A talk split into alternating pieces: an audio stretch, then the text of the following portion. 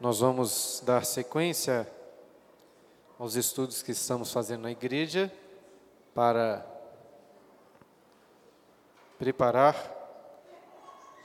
toda a igreja para a eleição de presbíteros que nós faremos e também do pastor efetivo da igreja. E para iniciarmos, eu gostaria de convidá-los a abrirem em dois textos bíblicos. Primeiro em Atos, capítulo 20, versículo 28. Se você conseguir, abra lá, deixa marcado e abra também Jeremias 23, versículos 1 e 2, porque nós leremos esses dois textos.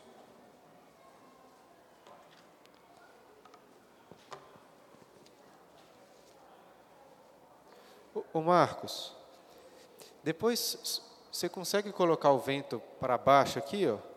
Porque ele está vindo bem direto aqui em mim, tá bom, porque está fresco, mas minha folhinha está voando.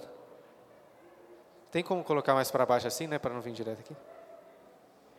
Vamos fazer uma oração para nós iniciarmos? Pai querido, te agradecemos mais uma vez pela oportunidade que temos de estar na tua casa, de estarmos juntos com teus irmãos, com nossos irmãos teus filhos, para aprendermos mais a tua palavra, para termos comunhão. Pedimos a tua graça sobre este momento mais uma vez, que através da tua palavra possamos ser preparados para este momento tão importante na igreja, que é a eleição de presbíteros e pastores. Mas que também possamos, ó Deus, sermos edificados através dessas meditações, que todos nós a começar em nós, pastores, mas em, para que todos os membros possam, confrontados pela tua palavra, serem edificados, ó Deus. É o que clamamos em nome de Jesus. Amém. Primeiro vou ler então Atos, capítulo 20, versículo 28.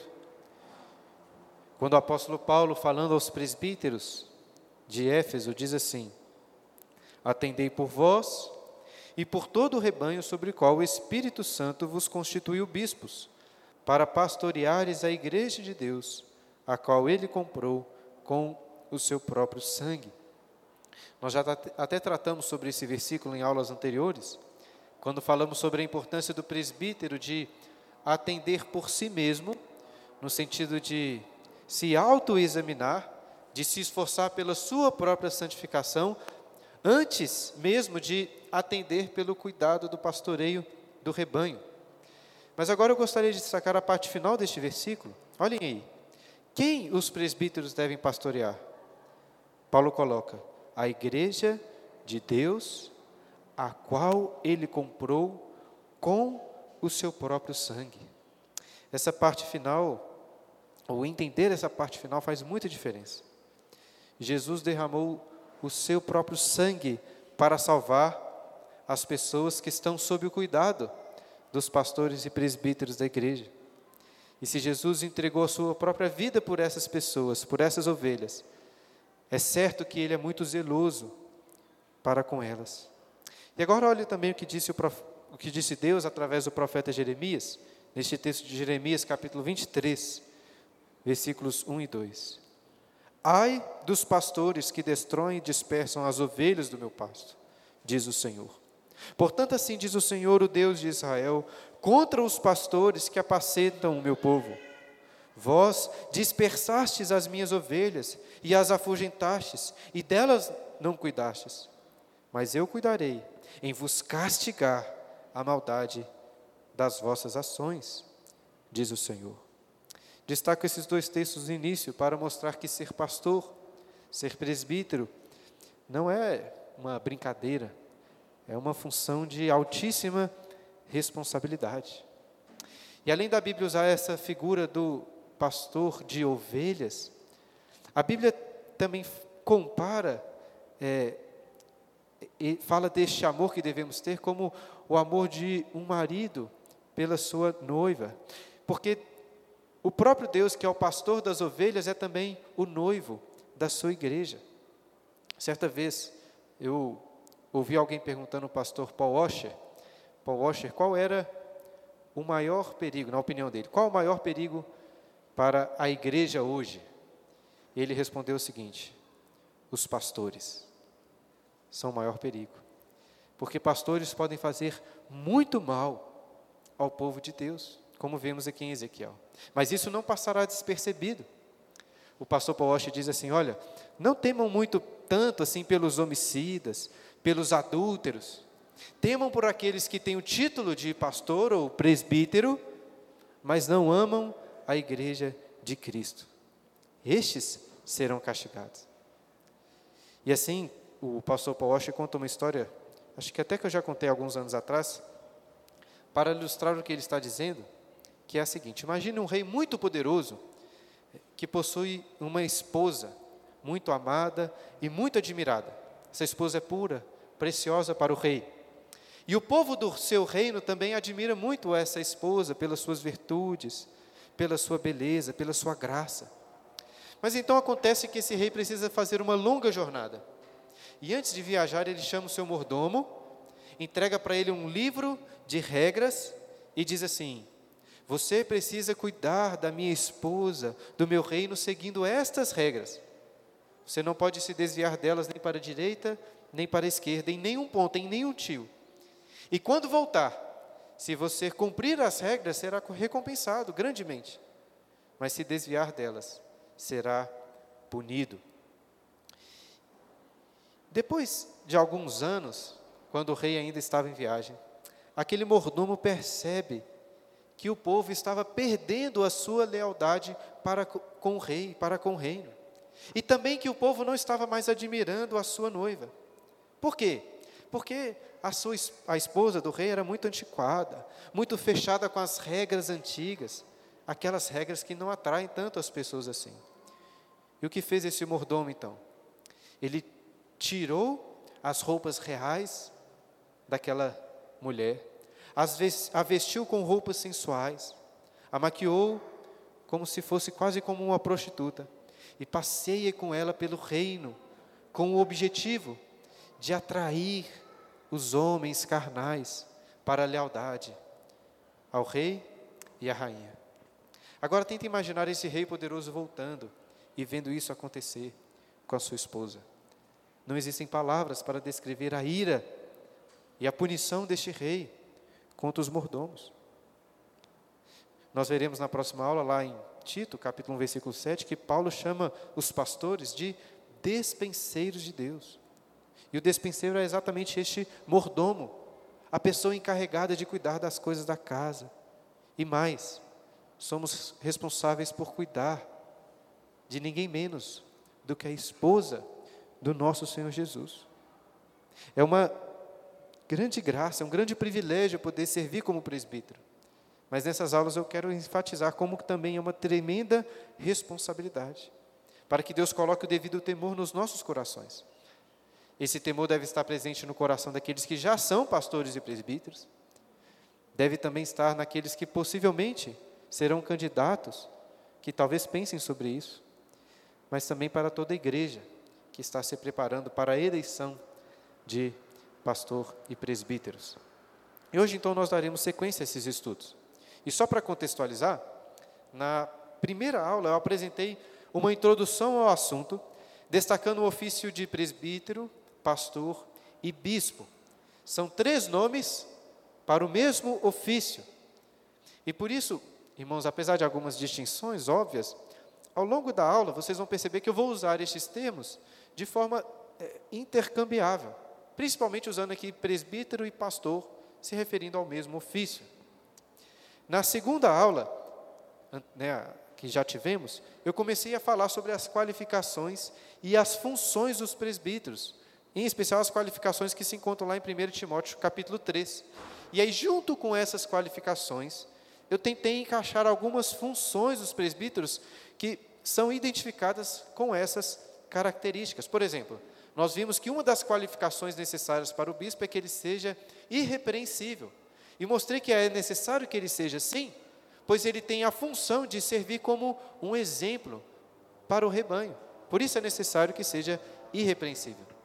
E hoje nós vamos continuar aí de onde paramos, quando Paulo diz que o presbítero deve ser hospitaleiro. Se você puder, abra lá sua Bíblia em 1 Timóteo, capítulo 3. Lembrando, irmãos, o que eu disse da última vez. antes de você examinar o outro, antes até de pensar se o seu pastor aqui da igreja está falhando ou não, antes de pensar se determinada pessoa da igreja pode ou não pode ser presbítero, é importante que você avalie a sua própria vida à luz dessas características, sabendo que praticamente todas elas são exigidas não apenas para os presbíteros, mas também para os membros da igreja. Nós paramos ainda no versículo 2. A última característica que estudamos é que o presbítero deve ser modesto. E em seguida, é dito então que ele precisa ser hospi, hospitaleiro. Essa é uma característica que eu acho que, eu acho que é quase impossível assim, de nós superestimarmos de tão preciosa que ela é. É uma qualidade que também Paulo coloca para título, lá em capítulo, no capítulo 1, versículo 8.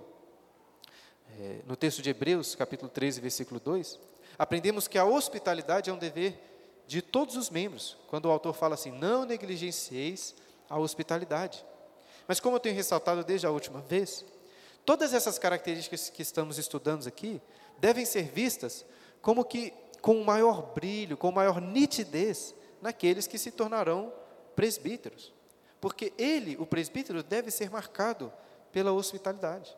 Recentemente estudamos em Gênesis capítulo 18 muito sobre esse assunto. Nós aprendemos lá é, vários princípios com o exemplo de Abraão. E eu acho que talvez de todos o mais importante aspecto da hospitalidade que aprendemos é que assim como Abraão recebeu o Senhor em sua casa, nós também podemos recebê-lo, receber o Senhor Jesus em nossas casas. Isso porque Jesus disse que quando nós hospedamos, quando nós servimos aos seus pequeninos irmãos, nós estamos servindo ao próprio Cristo.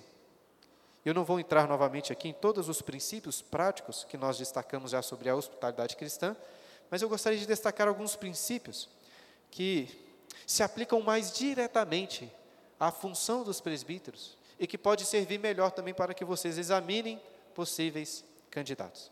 Em primeiro lugar, precisamos aqui nós de rememorar algo que vimos na primeira aula, quando eu disse que o pastor tem cheiro de ovelha. Lembra lá no Salmo 23, quando Davi fala do seu pastor, do Senhor como seu pastor, um pastor próximo. Inclusive, é aquele que prepara uma mesa, que faz o seu cálice transbordar.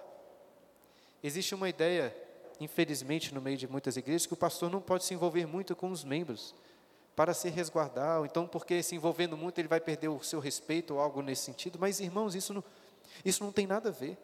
O pastor precisa ser amigo das ovelhas, chamá-las em sua casa, preparar uma refeição, encher o seu copo, sua cálice.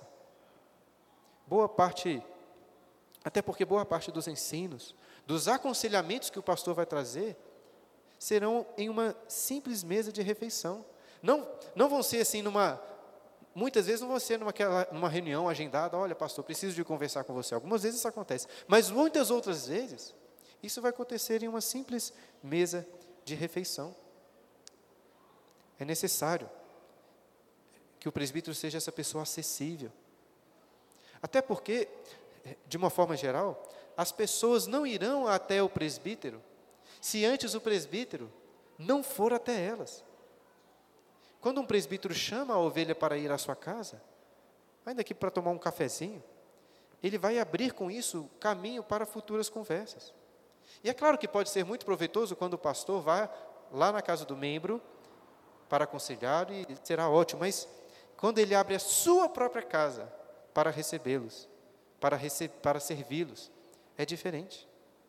Daqui a pouco nós vamos ver que, né, na próxima aula, que o presbítero deve governar bem a sua própria casa. Agora, como que a igreja poderá avaliar essa característica se ninguém tem acesso à casa do presbítero?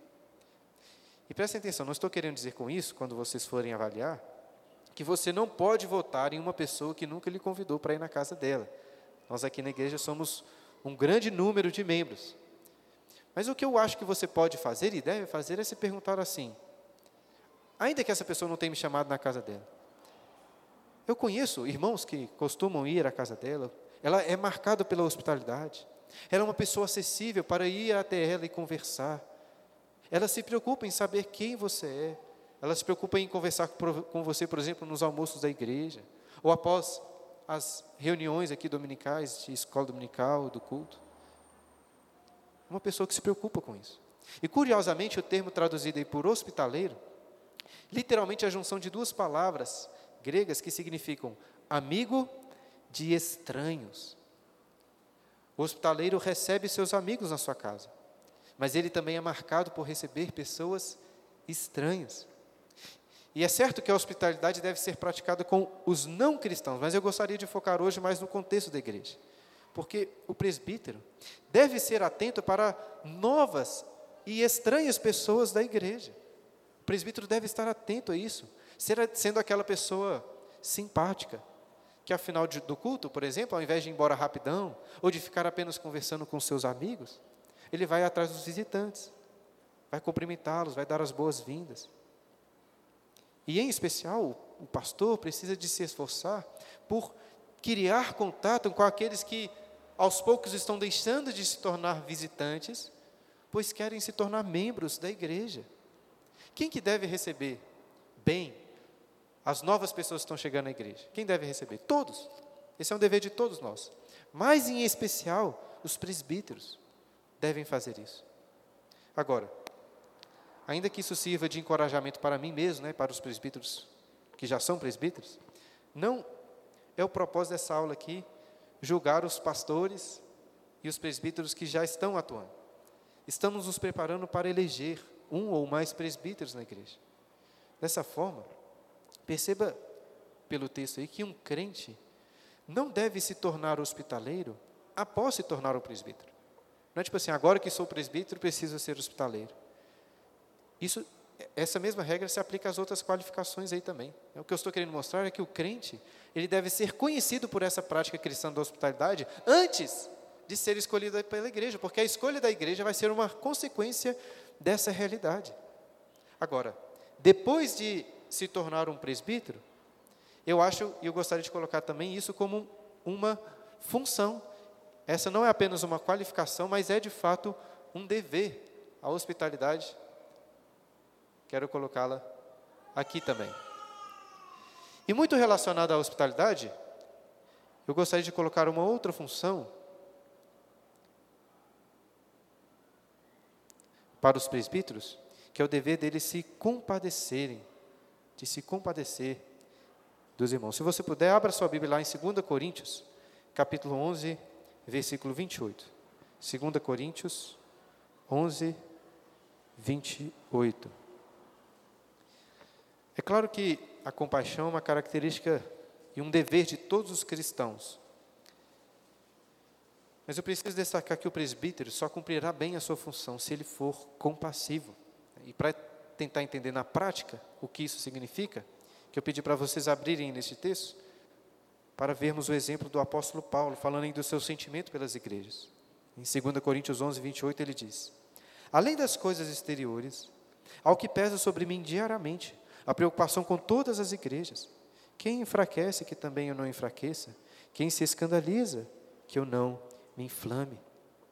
Esses versículos encerram uma lista terrível de sofrimentos que o apóstolo Paulo passou por causa do seu ministério pastoral. Se você olhar os versículos anteriores aí, verá que ele fala de prisões, açoites sem medidas, varadas nas costas, perigos de morte, apedrejamento, naufrágio, fome, sede, frio, nudez. Sendo que cada um desses sofrimentos não ocorreu uma única vez, nem mesmo duas, mas várias vezes. E agora, para encerrar essa coroa de espinhos, Paulo fala que além dessas coisas exteriores, ao peso interno que ele sente com as preocupações pela igreja, pelas angústias, pelas fraquezas, por sofrer junto com os que choram. Um dos maiores desafios do ministério pastoral é se envolver com as angústias, com o sofrimento daqueles que padecem aquele presbítero que for verdadeiramente hospitaleiro, que se envolver com os membros, que tiver cheiro de ovelha, irá naturalmente passar por isso aqui que o apóstolo Paulo está falando. Ele vai conhecer as dores, os pecados, as fraquezas, as angústias mais profundas. E, e não tem como passar por isso ileso, irmãos. Certamente ele vai chorar com os que choram. Isso aqui não é fácil. Talvez seja até difícil de imaginar quão pesado é esse fardo, mas esse é um fardo dos pastores, ao exemplo do Supremo Pastor, um fardo que eles devem carregar.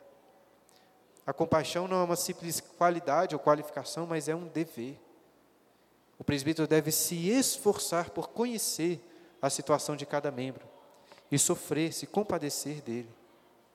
Certo que muito mais poderíamos falar sobre a compaixão, mas precisamos voltar à lista de qualificações aí. Volte lá para 1 Timóteo capítulo 3. Paulo continua aí no versículo 2, dizendo que o presbítero deve ser apto para ensinar.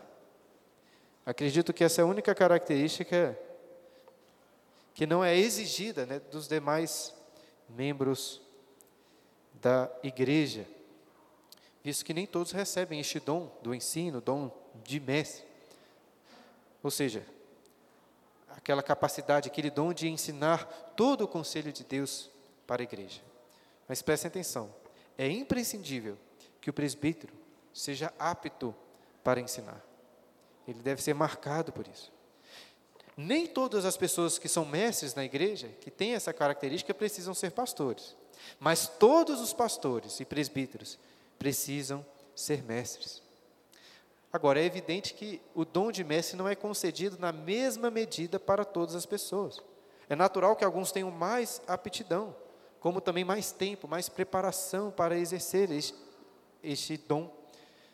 Nem sempre vai ser o caso, mas é natural que um presbítero eh, docente, como nós chamamos na IPB, aquele pastor que fez o curso de teologia, que se afadiga nos estudos, que passou pelos exames do presbitério, é mais comum que ele seja melhor preparado para ensinar do que um presbítero regente. Na, na, primeira aula, nós falamos um pouco sobre essa distinção, na IPB, que fazemos entre presbítero docente, que o presbítero docente é quem geralmente nós costumamos chamar de pastor, e o presbítero regente, que nós temos o costume de chamar só de presbítero mesmo. E essa distinção, como expliquei, está é, muito baseada lá em 1 Timóteo capítulo 5, versículo 17, quando Paulo fala de alguns presbíteros que se afadigam de uma forma especial ao ensino e à palavra. Mas também, como vimos daquela vez, não é bom que façamos uma forte distinção entre pastor e presbítero, né, usando esses termos usuais, porque a Bíblia não faz essa forte distinção. E eu quero ressaltar esse ponto, irmãos, porque não podemos cair no erro de, vamos dizer assim, aliviar a barra do presbítero em relação a essa qualificação do ensino. É óbvio que a exigência não será a mesma, visto que o presbítero regente, ele, diferente do pastor, não vai ter que necessariamente estar sempre ensinando a igreja dominicalmente. Um presbítero não precisa ser assim, um exímio pregador, mas ele precisa, irmãos, preencher os requisitos básicos para conseguir ler um texto bíblico, interpretá-lo de maneira fiel, trazer aplicações para a igreja e apresentar um sermão que seja claro, que seja compreensível e edificante. Um dos deveres principais do presbítero, que é o pastor, é o de alimentar o rebanho. E, infelizmente, não são poucos os presbíteros, e não estou falando de nenhum presbítero da nossa igreja, mas assim, das igrejas de uma forma geral, que, se forem chamados para pegar na igreja, não têm condições, não conseguem. Existem alguns presbíteros irmãos, que, que se você chamar para dirigir a liturgia, eles não vão conseguir. Isso é lamentável, não pode ser assim. O presbítero precisa ser apto para ensinar. E pode, podemos aqui destacar diversas funções relacionadas a essa qualificação. E a primeira que eu gostaria de destacar é que ele precisa de ensinar formalmente. Por ensino formal, estou me referindo a este ensino como está acontecendo agora, aquele ensino é, das atividades oficiais da igreja, uma aula de escola dominical, um, um sermão, um culto, algo nesse sentido, ele tem este dever. Na última semana, quando o pastor Lucas tratou das bases bíblicas para defendermos que apenas homens podem exercer o ofício de presbítero na igreja. Ele explicou lá em 1 Timóteo capítulo 2, versículo 12, como que o, o, o ensino está associado com o exercício de autoridade. É claro que o contexto sugere que Paulo está falando deste ensino formal na igreja, visto que, obviamente, uma mulher pode, em outros contextos, ensinar a homens. Ele até falou sobre isso, é, se eu não me engano, foi o Marcos que tinha feito uma pergunta sobre mulheres, por exemplo, evangelizando homens, se isso era possível. É claro que é possível entre outros contextos, mas no contexto de ensino formal, isso é um dever para os homens. E eu estou ressaltando esse ponto, lembrando dele, porque eu quero mostrar que o ensino formal na igreja é um exercício de altíssima autoridade. E é por isso que o presbítero deve ser devidamente qualificado. Veja bem, o ensino formal na igreja não é responsabilidade dos homens da igreja. Não é a responsabilidade dos homens. É a responsabilidade de apenas alguns homens.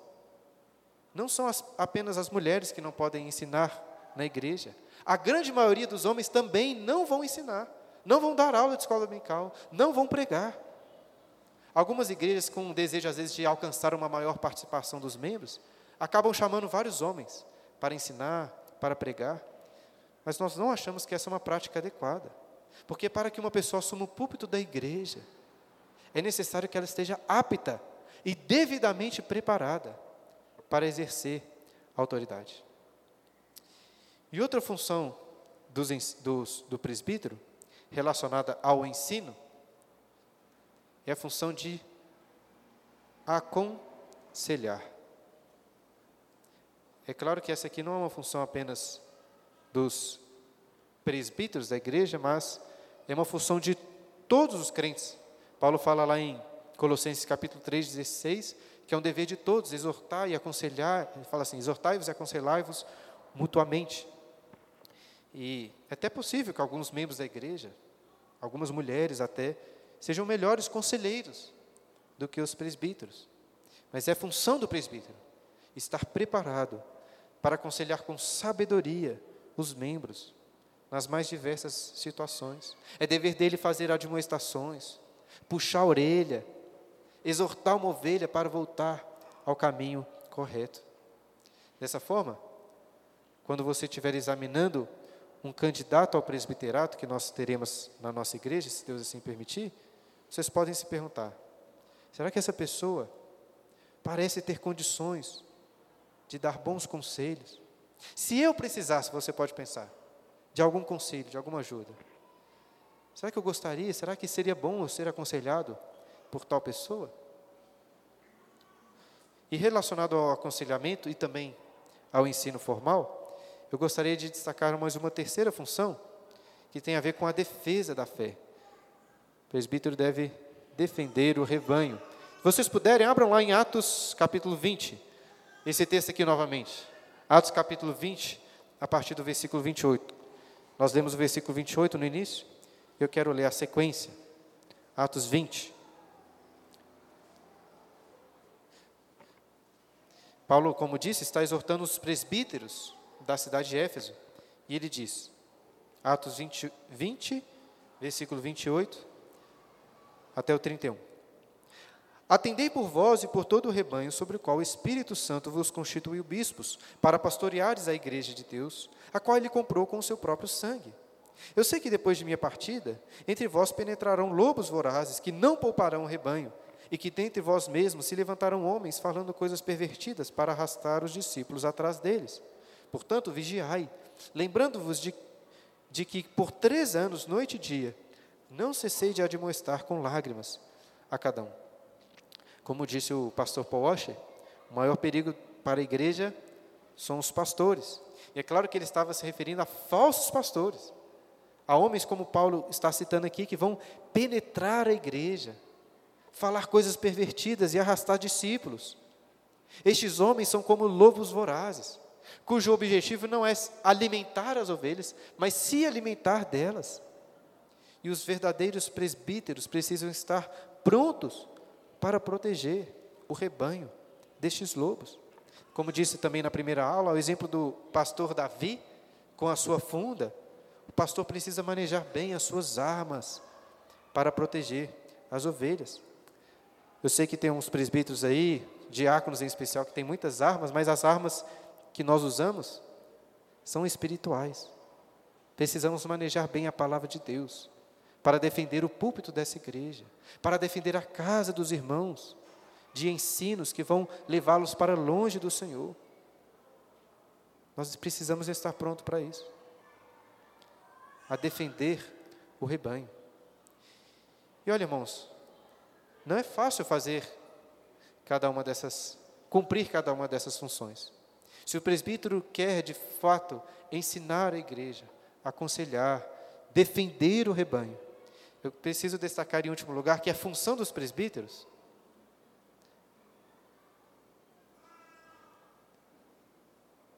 estudar. Ele vai precisar ser uma pessoa que lê, que estuda e que se esforça nesse sentido. Dentro das suas condições de tempo, ele precisa ler a Bíblia, ele precisa ler bons livros. De outra forma, não estará qualificado para cumprir as suas demais funções. Existem algumas pessoas, talvez você já tenha reparado isso, que possuem uma facilidade grande até para falar em público, gostam de fazer isso, mas são pessoas que ao mesmo tempo não gostam de ler, não gostam de estudar. Não são poucas as pessoas que acham que com pouco tempo e meio que no improviso, sobem ao púlpito, sobem a um lugar aqui para dar aula de escola dominical e têm condições de pregar, de ensinar. São pessoas que talvez até vão falar com alguma naturalidade, no entanto, sem o devido estudo, sem o devido preparo, é certo que os seus estudos, que os seus sermões serão fracos, serão vazios. Um presbítero precisa separar tempo para ler, para estudar. Ele não precisa de ler, sei lá, 300 livros por ano, igual o pastor Lucas costuma ler, mas ele precisa se esforçar por isso. E permita-me dar uma, uma breve palavra aqui sobre, sobre estudo, sobre leituras. Porque, infelizmente, a leitura, em especial, não é uma cultura natural para o brasileiro. Eu acho que isso acontece por diversos motivos.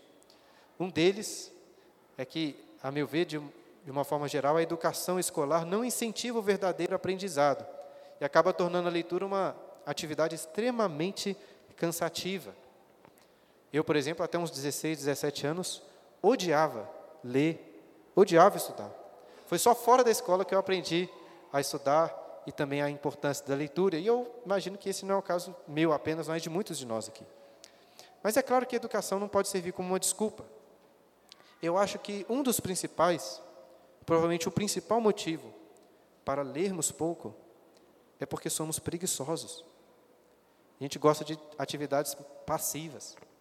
Eu, por exemplo, só comecei a ler mais quando eu parei de assistir televisão. Se você, por exemplo, vamos, vamos supor que você assiste lá um episódio, só um episódio de, de uma série que você gosta por dia. Né? 40 minutos, 40, 50 minutos por dia lá. Isso na semana dá umas 4, 5 horas. E olha que eu estou falando de alguém que assiste pouca televisão. 40 minutos, 50 de televisão, YouTube no dia. Não é tanto tempo assim. Com 5 horas, irmãos, uma semana, você consegue ler um livro inteiro. Seria um livro por semana. Talvez você pense assim, ah, eu leio mais devagar. Beleza com 40, 50 minutos por dia, lendo devagar, você lê no mínimo um livro a cada duas semanas. São dois livros por mês. São 24 livros no ano. Talvez tenha alguém aqui que nunca leu 24 livros na vida. Não é tão difícil assim. Agora, presta atenção, não estou dizendo que é pecado, tá? Não, não é pecado deixar de ler livros, não é pecado não gostar muito de estudar, e nem é pecado assistir televisão, não tem nada disso. E é certo que os presbíteros devem estudar para estarem aptos para ensinar.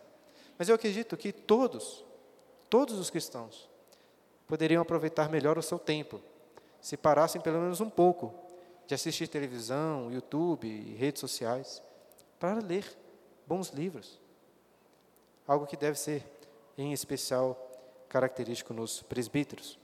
Mas voltamos agora a nossa atenção para, para as qualificações de 1 Timóteo 3. Precisamos de continuar.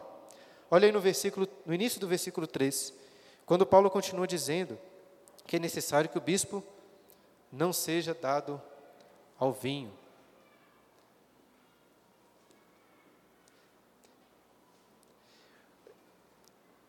O, essa ideia de embriaguez já apareceu em outras é, qualificações, mas é só agora que Paulo trata de uma forma específica sobre o vinho e óbvio que ele tem em vista aqui não só o vinho em si, mas bebidas alcoólicas de uma forma geral. Essa expressão dado ao vinho vem de uma terminologia grega que aponta para uma pessoa que está dominada pelo vinho. É um bêbado que não se controla. Portanto, Paulo não está aqui proibindo presbíteros de beberem vinho, de beberem bebida alcoólica, nem mesmo de gostarem de fazer isso. O que ele está desqualificando são aquelas pessoas que não conseguem dominar o seu consumo de vinho, mas que, pelo contrário, são dominados pelo vinho. E o fato, irmãos, de Paulo ressaltar essa qualificação, não só aqui, como também lá em Tito, capítulo 1, versículo 7, deve chamar a nossa atenção para a importância deste assunto. É um, uma coisa bem específica, mas muito importante. Né? O problema com a embriaguez não é um problema da nossa cultura apenas. Veja que era o problema deles também. Eu sei que às vezes a gente até faz brincadeiras relacionadas à bebida entre os irmãos, mas nós não podemos perder o real perigo, perder de vista né, o real perigo do álcool na vida de um pastor ou na vida de qualquer pessoa. Em Gênesis nós lemos sobre o exemplo de Noé, que bebeu muito e ficou nu na sua tenda. Recentemente nós lemos sobre o exemplo mais terrível ainda de Ló, que por beber muito vinho fez coisas ali que não valem nem a pena serem repetidas. E aqui de uma forma positiva, acho que Paulo está mostrando que o presbítero deve ser um exemplo de moderação, de controle sobre o vinho, sobre a bebida. Agora, é evidente que ele não deve ter apenas controle sobre a bebida, como to sobre todas as áreas da sua vida. Na sequência do versículo 3, olha aí, Paulo diz que o presbítero não pode ser violento, não violento. Lá em Tito, Paulo também fala que ele não deve ser irascível nem violento. Ele enfatiza lá também essa qualidade. Ou seja, assim como ele tem domínio sobre a bebida, ele tem domínio sobre a sua ira. Nós já falamos um pouco sobre isso na última aula que eu dei quando falamos sobre a temperança, que diz respeito ao controle sobre as diversas emoções do nosso coração. Mas veja que Paulo está enfatizando o problema da violência, da ira desmedida. E por isso precisamos também enfatizar esse ponto. O presbítero não pode ser uma pessoa, um brigão. Tem um livro clássico que eu já citei aqui sobre presbíteros, escrito pelo pastor Alexander Strout, que ele diz assim: muitos estragos são causados às nossas igrejas por iras descontroladas, muito mais do que podemos admitir. Infelizmente, de fato, não são poucos os pastores que, por não conseguirem controlar a sua raiva, acabam trazendo consequências graves para toda a igreja. E olha, irmãos, as ovelhas, sob o cuidado do pastor, vão ser como ovelhas por aí, tolas, cometendo vários deslizes. E sem o devido domínio próprio, os pastores irão se irar com as ovelhas de uma forma pecaminosa. Agora, antes de ser um pastor, o presbítero é uma ovelha. Portanto, ele deveria, em primeiro lugar, olhar para si mesmo, conhecer quão falhas, para, e, e, e olhando para si mesmo, reconhecer que as ovelhas são falhas mesmo, como ele é, e ter compaixão delas quando errarem. Um presbítero violento, irascível, não terá a paciência necessária para cuidar das ovelhas, para ajudá-las. Todos nós devemos conhecer pessoas, por exemplo, que cujo convívio é difícil exatamente porque aquela pessoa é muito irascível. É como se você estivesse sempre pisando em ovos no convívio com ela, calculando muito bem suas falas, suas ações. Porque qualquer deslize, aquela pessoa fica irritada, perde a paciência. Não tem como ser pastoreado por alguém assim. E por isso que Paulo afirma que o presbítero não pode ser violento, pelo contrário, olha o que ele continua dizendo ele continua dizendo que o presbítero deve ser cordato. Essa é a próxima qualificação. E cordato está aí em oposição à violência exatamente porque é a qualificação de uma pessoa mansa, gentil, como aparece até em outras traduções. É uma característica antagônica ao homem violento. Ele fala assim: não violento, porém cordato. Lá em Tito, capítulo 1, versículo 8, Paulo diz algo semelhante a mostrar que o presbítero deve ser amigo do bem. E, em minha opinião, acho que poderíamos colocar outras qualidades aqui, como ser amável, atencioso, benevolente, paciente. Uma pessoa também que não fica guardando rancor. As pessoas da igreja devem ter prazer em conviver com o presbítero, pois ele será uma pessoa agradável. Já que conviver com pessoas irascíveis, violentas, é difícil, mas também, não só a questão da ira é um problema. É muito difícil, por exemplo, conviver, e muito chato conviver com pessoas que são extremamente implicantes, que reclamam de tudo, murmuradoras, que nada está bom, ou então pessoas amargas. Sabe aquela pessoa, às vezes, que é mais ácida, facilmente repara, facilmente com, comenta sobre os problemas de tudo. Será uma pessoa que tem dificuldade em ser presbítero, porque ela terá dificuldade em ser cordato, ser uma pessoa gentil, simpática. Veja, eu não estou falando que o presbítero deve ser igual o ursinho Poo, carinhoso, mas as pessoas devem ter liberdade, devem ter prazer de conversar com o presbítero. Deve ser algo agradável, de outra forma o seu trabalho de pastoreio vai ficar muito difícil. Essa semana mesmo a Clara estava me chamando a atenção, porque já aconteceu de pessoas me procurarem para sugerir, para perguntar alguma coisa. Eu falei de uma forma mais rápida, meio ríspida, logo cortei a pessoa, com impaciência. E isso certamente prejudica o meu ministério pastoral, isso afasta as pessoas. Não pode ser assim. E essa qualidade me fez pensar no que o apóstolo Paulo ensina lá em Gálatas capítulo 6. Se você puder, abra lá. Gálatas capítulo 6. Eu gostaria de colocar uma função relacionada a isso. Gálatas capítulo 6, nós vamos ler o versículo 1 e 2.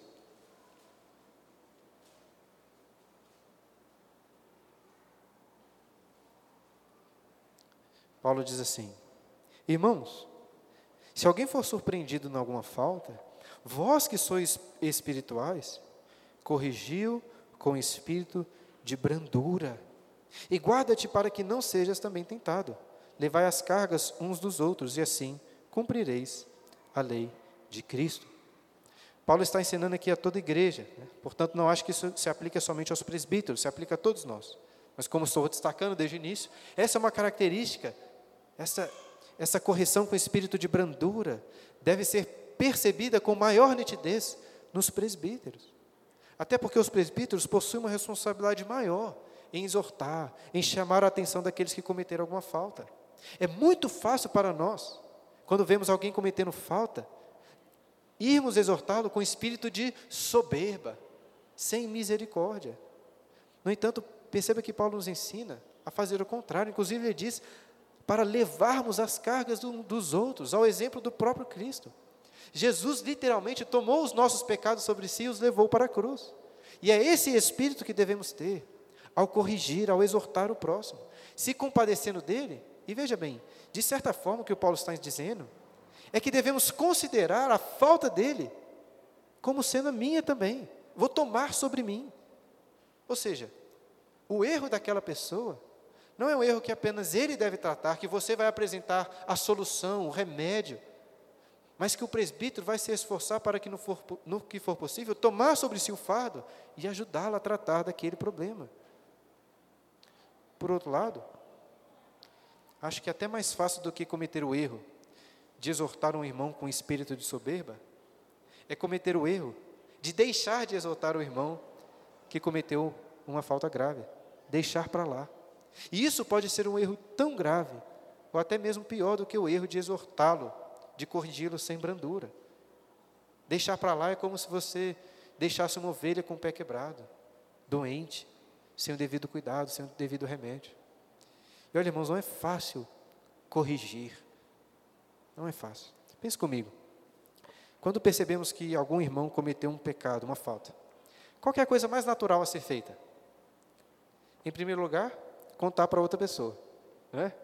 Infelizmente, nós possuímos esse prazer sujo, miserável, de comentar com todo mundo que a gente puder sobre o erro dos outros. Né? Eu estou me incluindo nisso aqui também.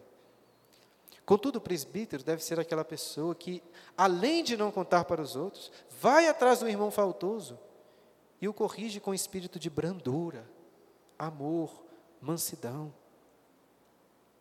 Eu acho que este espírito de brandura não deve estar presente apenas nas correções individuais, também quando o presbítero vai tratar com toda a igreja, ou mesmo nos concílios da igreja.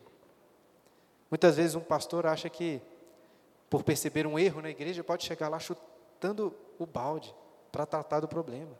Mas não pode ser assim. Devemos ter paciência, cuidado. É claro que existem brigas, existem lutas a serem travadas no âmbito da igreja. Contudo, o problema eu percebo às vezes é que alguns pastores, e percebo isso na, na minha própria vida também, amam tanto a verdade, a coisa certa, a doutrina correta, a confessionalidade, que se esquecem de outras características como a unidade, o amor, a misericórdia, que eles devem caminhar juntas. O problema acontece dos dois lados. Às vezes valorizam tanto a verdade que deixam de lado a unidade da igreja, ou às vezes valorizam tanto o lado de cá que se esquecem da verdade. Mas o presbítero deve balancear essas coisas de uma forma adequada. Não podem deixar de lado a unidade da igreja. O que nos leva à próxima qualificação, e nós vamos encerrar nela, em 1 Timóteo 3,3, quando, quando o apóstolo Paulo ensina aí que o presbítero deve ser inimigo de contendas. E, obviamente, isso aqui ele fala só para outras igrejas, assim, já que na nossa nós nunca encontramos nem encontraremos brigas, conflitos. Aqui todo mundo tem as posições políticas idênticas. Né? Existe uma perfeita harmonia no que diz respeito às decisões, às práticas da igreja. Aqui ninguém comete pecado contra ninguém, certo? É claro que não, né? Mas o que eu quero ressaltar é que contendas existem na nossa igreja.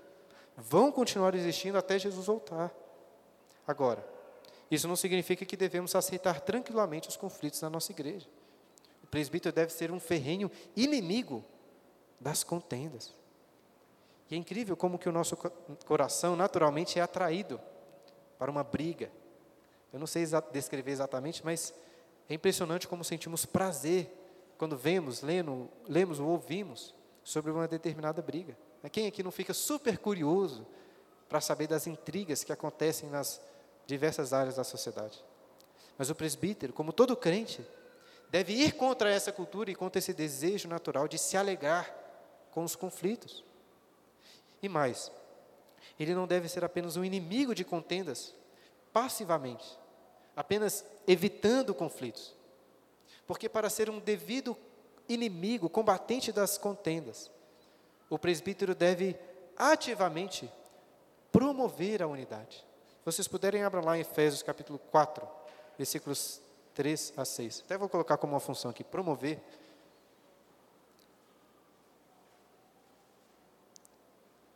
A unidade.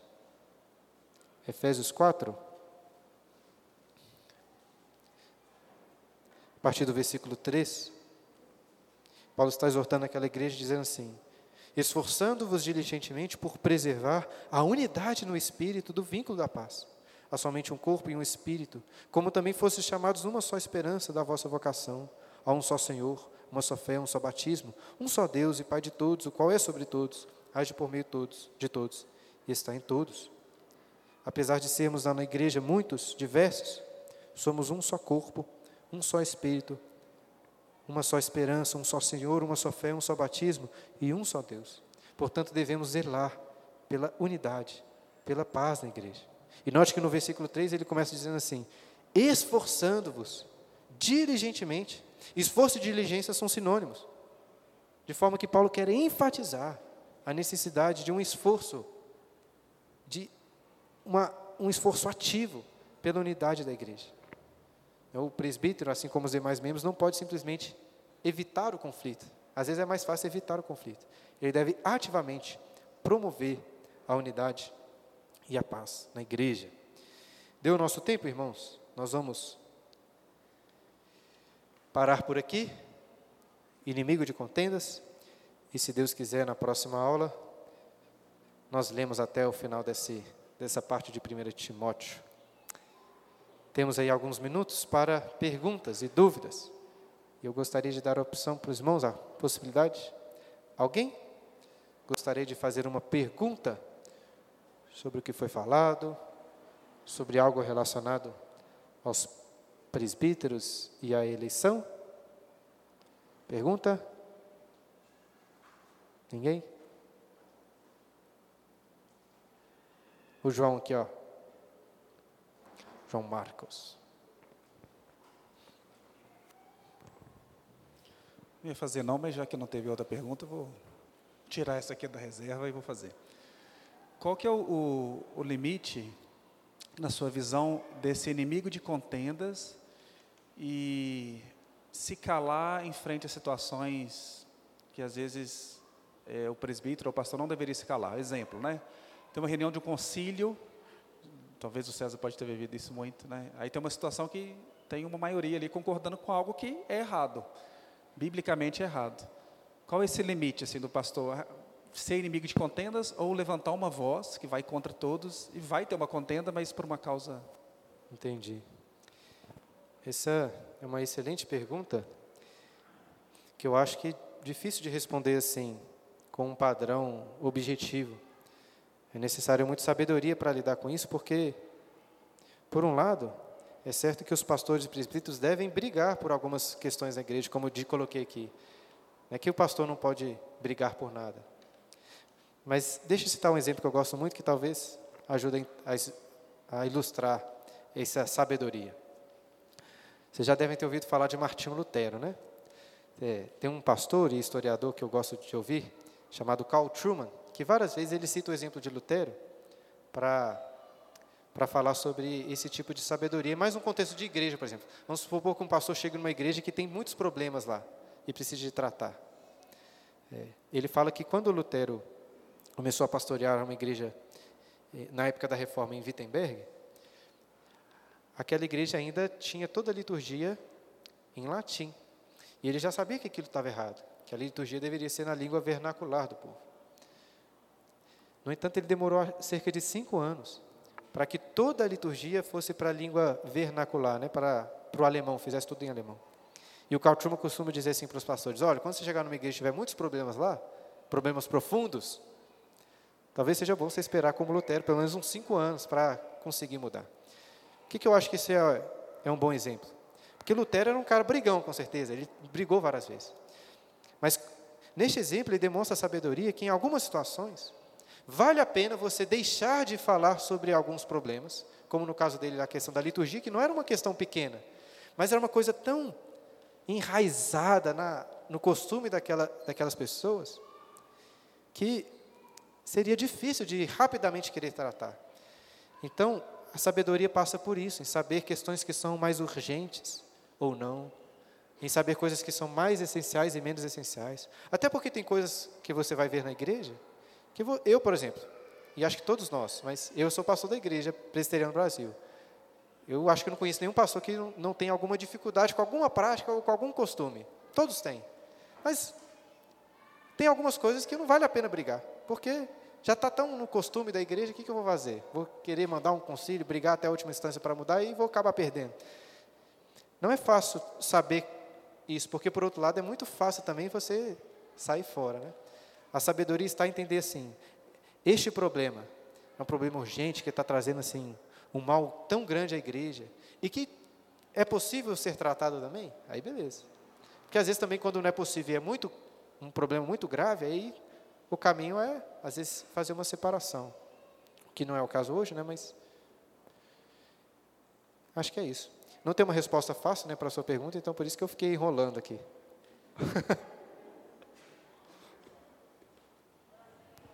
Pode, pode fazer só um comentário, não é pergunta? Pode? Não, estou brincando, claro que pode. É só para os irmãos prováveis candidatos, que os nomes vão ser indicados, não desanimarem quando o pastor ressaltou muito, né, o apto para ensinar, ensino formal. Isso é necessário. Então, se você não se imagina de forma alguma preparando estudo, sendo instrumento para orientar, tal, realmente você deve repensar essa indicação.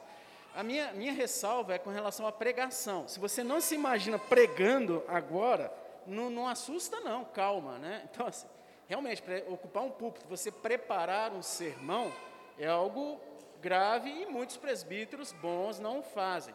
E a nossa pergunta 158 do Catecismo Maior diz assim: quem tem permissão de pregar a palavra de Deus, pregar no culto público, né? A palavra de Deus deve ser pregada somente por aqueles que têm dons suficientes.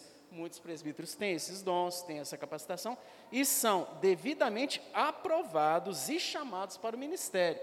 Então, eu entendo que não é uma obrigação, uma prerrogativa, você ter que saber pregar. Né? Para você saber pregar, você tem que se preparar. Nada impede que o presbítero se prepare e o faça. Mas que isso não seja um, um desestímulo para os irmãos aqui que forem indicados, que às vezes assusta você se imaginar pregando no culto público. Não, mas você tem sim que se imaginar dando uma aula, dando uma orientação, numa reunião você conduzir. Essa, esse ensino formal ordinário, presbítero tem que estar disposto. É igual eu falei com o pastor Bruno, pastor, se você morrer, passar mal, tal, pode deixar que eu ocupo o púlpito, isso aí, não, mas ordinariamente eu prefiro que o senhor, o pastor Lucas, é, irmãos que têm essa formação mais aprofundada, o ocupem, né, porque é um, é um momento de extrema gravidade. Então é só para ficar esse, essa palavra de estímulo, para que os irmãos não, ah não, eu não, vou, eu não consigo pregar, então não vou concorrer. Eu acho que não é por aí. Ah, não, não quero ensinar, tem vergonha de forma alguma? Não, realmente aí você deve repensar. Legal. Eu lembro que eu expliquei que na tradição reformada é comum fazer essa distinção entre o presbítero e o ministro do Evangelho. O ministro do Evangelho é este pastor mais que teve uma maior, um maior critério para poder subir ao púlpito. Nas igrejas reformadas é comum fazer essa distinção, que são aqueles responsáveis pela pela pregação, até pelo alto, alto valor que nós, na tradição da reformada, damos para a pregação no culto público. Né? Mais importante até do que um ensino, por exemplo, na, na escola dominical. Pode perguntar, Vitória. E aí a gente Eu encerra.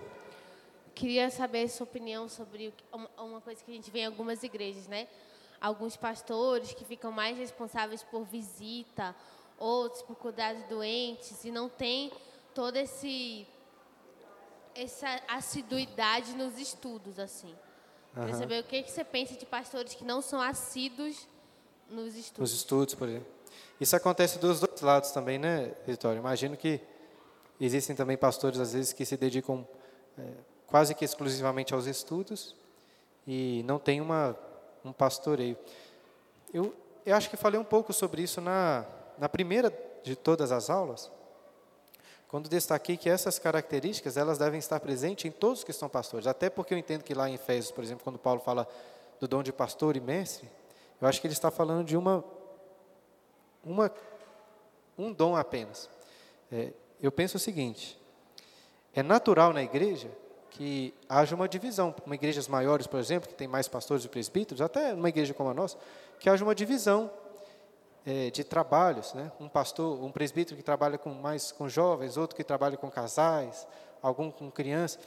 Eu não acho que é errado fazer isso a ponto de que um presbítero, um pastor até se dedique mais a uma área de atuação da igreja. O que certamente é errado é o, quando o pastor ou até o presbítero não está apto e nem se dedica naquilo que ele às vezes nem tem muita aptidão. Por exemplo, às vezes para um pastor é muito fácil estudar e ensinar, mas para ele é muito difícil visitar. Na minha opinião, ele deveria se esforçar mais pelo segundo do que pelo primeiro. Ele tem que se esforçar mais naquilo que ele tem mais dificuldade, porque uma coisa está associada à outra. Eu disse isso na primeira aula. Nós devemos ter cuidado, assim, um temor de pastores que estão presentes nas nossas casas, que estão visitando, que estão aconselhando, que estão fazendo esse ministério que a gente chama mais de pastoral, e não gostam de estudar, e não gostam de ler, não se dedicam a isso, porque eles não vão trazer bom conteúdo para a igreja. Por outro lado, devemos também ter pé atrás com aqueles que só gostam de ensinar. e não querem viver a vida comum da igreja, não querem visitar os membros, não querem ser hospitaleiros. Então, a meu ver, tem que ser uma um conjunto de fatores. O pastor, todo pastor e presbítero devem se esforçar nas duas áreas, dentro das suas condições e que às vezes são situações distintas, né? Mas não existe essa coisa assim, ah, eu sou um pastor mais do ensino. Isso não, deve, não deveria existir. Existe, mas não deveria existir. Está errado. Pode falar.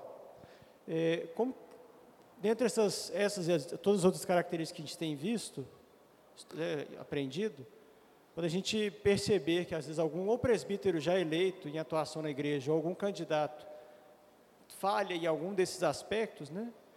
Talvez não seja o caso dele ser desabonado para concorrer ou para continuar como presbítero.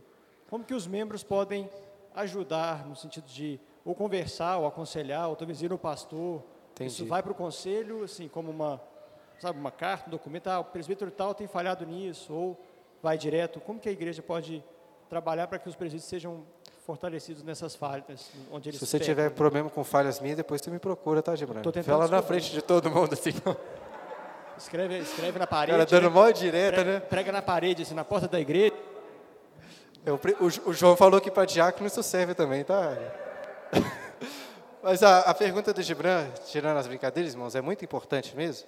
Veja bem, o presbítero deve ser essa pessoa acessível, até vou falar isso no próximo estudo, eu vou falar sobre a humildade, quando Paulo fala que ele não pode ser neófito para que não caia na soberba que caiu Satanás. Vou falar sobre a humildade e, e vou falar sobre, sobre isso. O pastor e o presbítero deve ser uma pessoa de fácil acesso, não para que você peça ajuda, mas que para, para que você possa oferecer ajuda e uma exortação. Uma pessoa, por exemplo, que é muito fechada, que você procura ela para falar uma coisa ela se fecha, ou fica irritada, ou não quer nenhum tipo de crítica, por exemplo, ela não está apta para ser presbítero. O presbítero, mais do que todos, e o pastor, devem estar dispostos a ouvirem exortações dos membros da igreja. Eles precisam disso, porque eles precisam ser pastoreados também. E como que Jesus vai pastorear um pastor da igreja? Através dos outros membros da igreja. Eles devem pastorear. A gente, eu não preciso de um pastor fora daqui que nem me conhece, nem sabe o que a igreja está passando para me pastorear. Vocês têm o, não só a, o, vamos dizer, a, a possibilidade, como o dever de chamarem a minha atenção, por exemplo. De lá na minha casa, assim, ó, da mesma forma, né? Com espírito de brandura, com amor. Mas devemos fazer isso. Os membros podem e devem, com amor, percebendo falhas no pastor, por exemplo, ir atrás dele. Estou falando aqui de público, podem procurar. E se eu xingar vocês, aí vocês procuram um conselho que eles me mandam embora. É isso aí. Excelente pergunta. Vamos terminar, irmãos? Já passou um pouquinho do nosso tempo. É...